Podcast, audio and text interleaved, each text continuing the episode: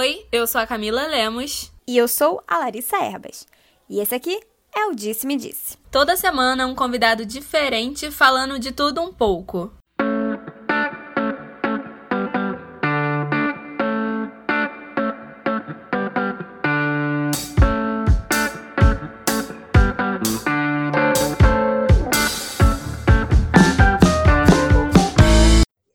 Amor é amor. Não importa se você ama homens ou mulheres, o amor precisa ser livre, sem preconceitos.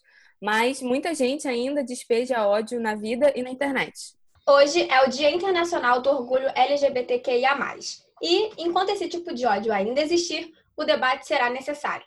Para falar sobre esse assunto e mais um pouco, chamamos a Tayana Freitas, que criou o projeto super legal de apoio a esse grupo. E aí, Tayana, conta pra gente. O que é o Não É Uma Fase? Oi, gente. Primeiro queria agradecer a oportunidade de estar aqui falando com vocês. Acho que é sempre importante a gente criar esse diálogo, né?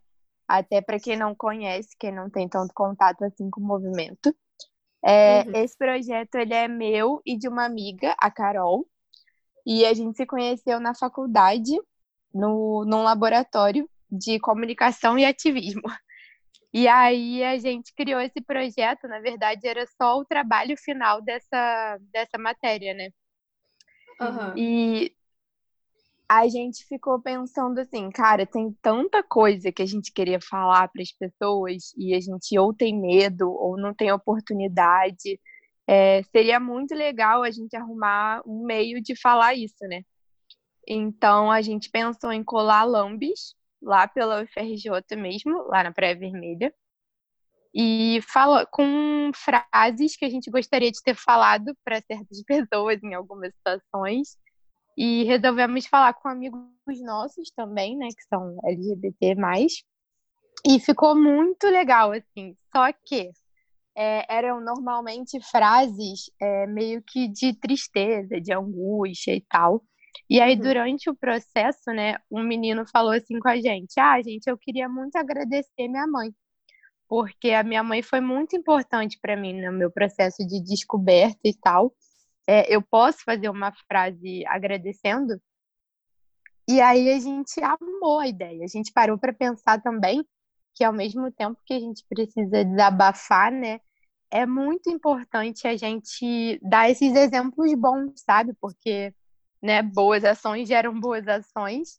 E aí a gente abriu para ser assim, qualquer tipo de frase que você quisesse.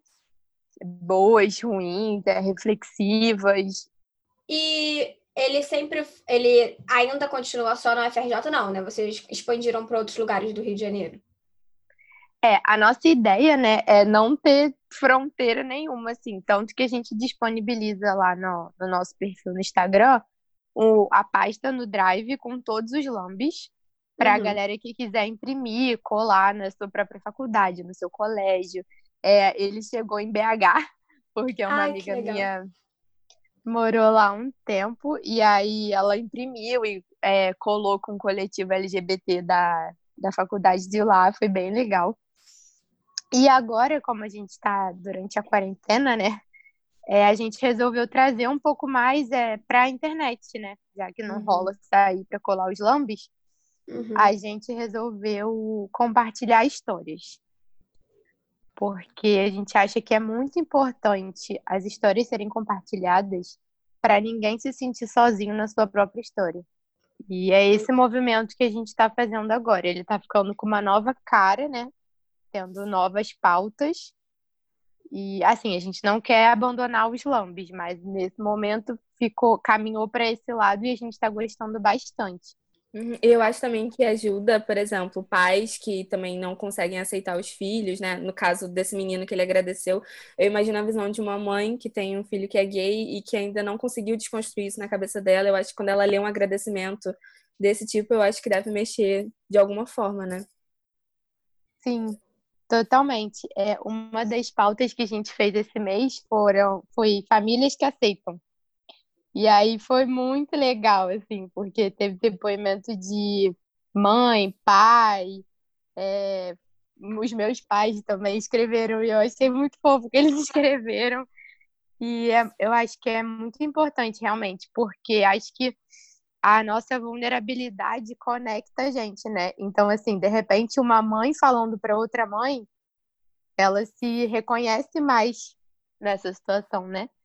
E, então, é importante dividir mesmo os sentimentos e criar essa conexão para criar reflexão. E como é que as pessoas podem ajudar vocês? Assim, só vocês que fazem esses lambes ou elas também podem fazer? E se elas podem ajudar vocês de outra forma? A gente está super aberta a receber frases para fazer os lambes. A gente sempre pede nos stories e também nem precisa esperar pedir, só chegar lá no nosso Instagram falar assim, gente, quero desabafar isso, isso e isso.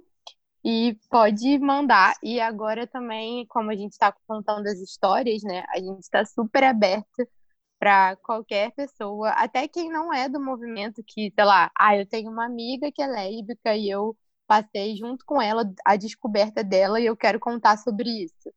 Uhum. Então a gente está aceitando assim todas as vivências, sabe? Acho que quanto mais diversificado, melhor. Com certeza. E você falou do menino que, que foi o que deu a grande ideia de também falar das coisas positivas, mas alguém já chegou a falar com você que que viu os lambes nas ruas e para aquele momento super ajudou? Cara, então, quando teve uma vez que foi muito especial, que foi uma das primeiras vezes que a gente saiu para colar, a gente colou ali por perto da FRJ, né? Botafogo, Maitá, que duas vezes, duas mulheres diferentes pararam para abraçar a gente. Foi assim, elas é, pararam, viram que a gente estava colando leram assim, né, o que que era e falaram assim, gente, eu posso dar um abraço em vocês?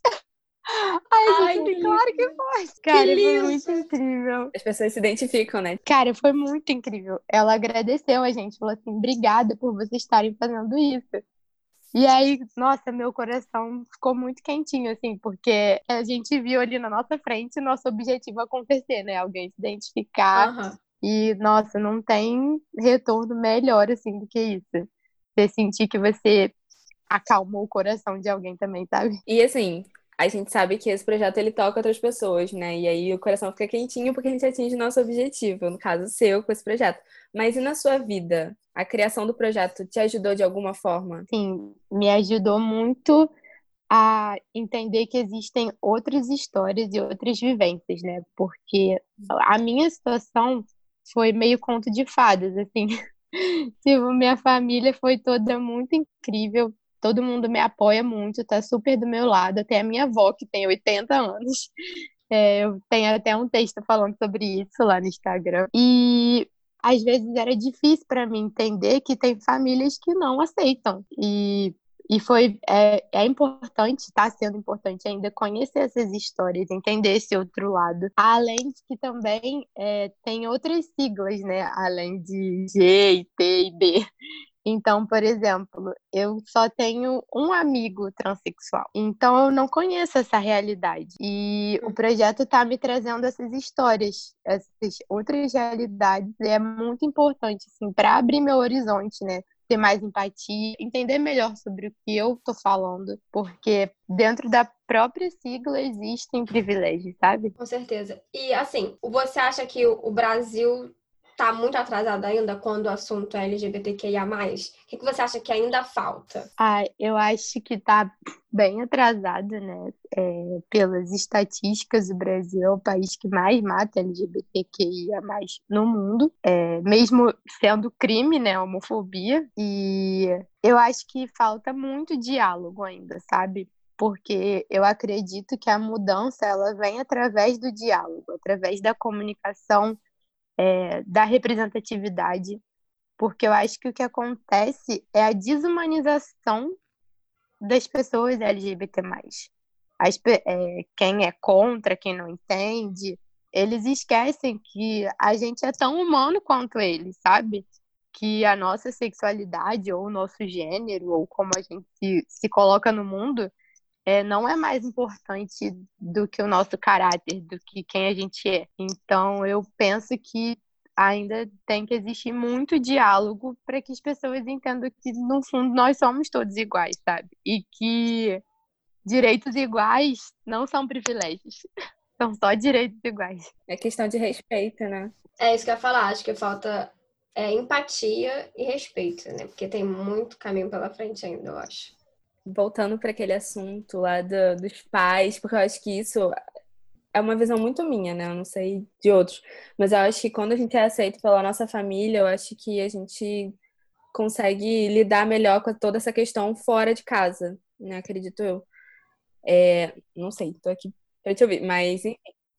É, o que você diria para essas pessoas? Porque, por exemplo, eu tenho amigos que não podem se assumir e não é também que eles estejam tristes, que eles não estejam assumidos para os amigos. Eles são assumidos para os amigos, mas em casa isso é impossível de acontecer. O que, que você diria para essas pessoas? Eu acho que o mais importante é você ter sempre uma rede de apoio, sabe?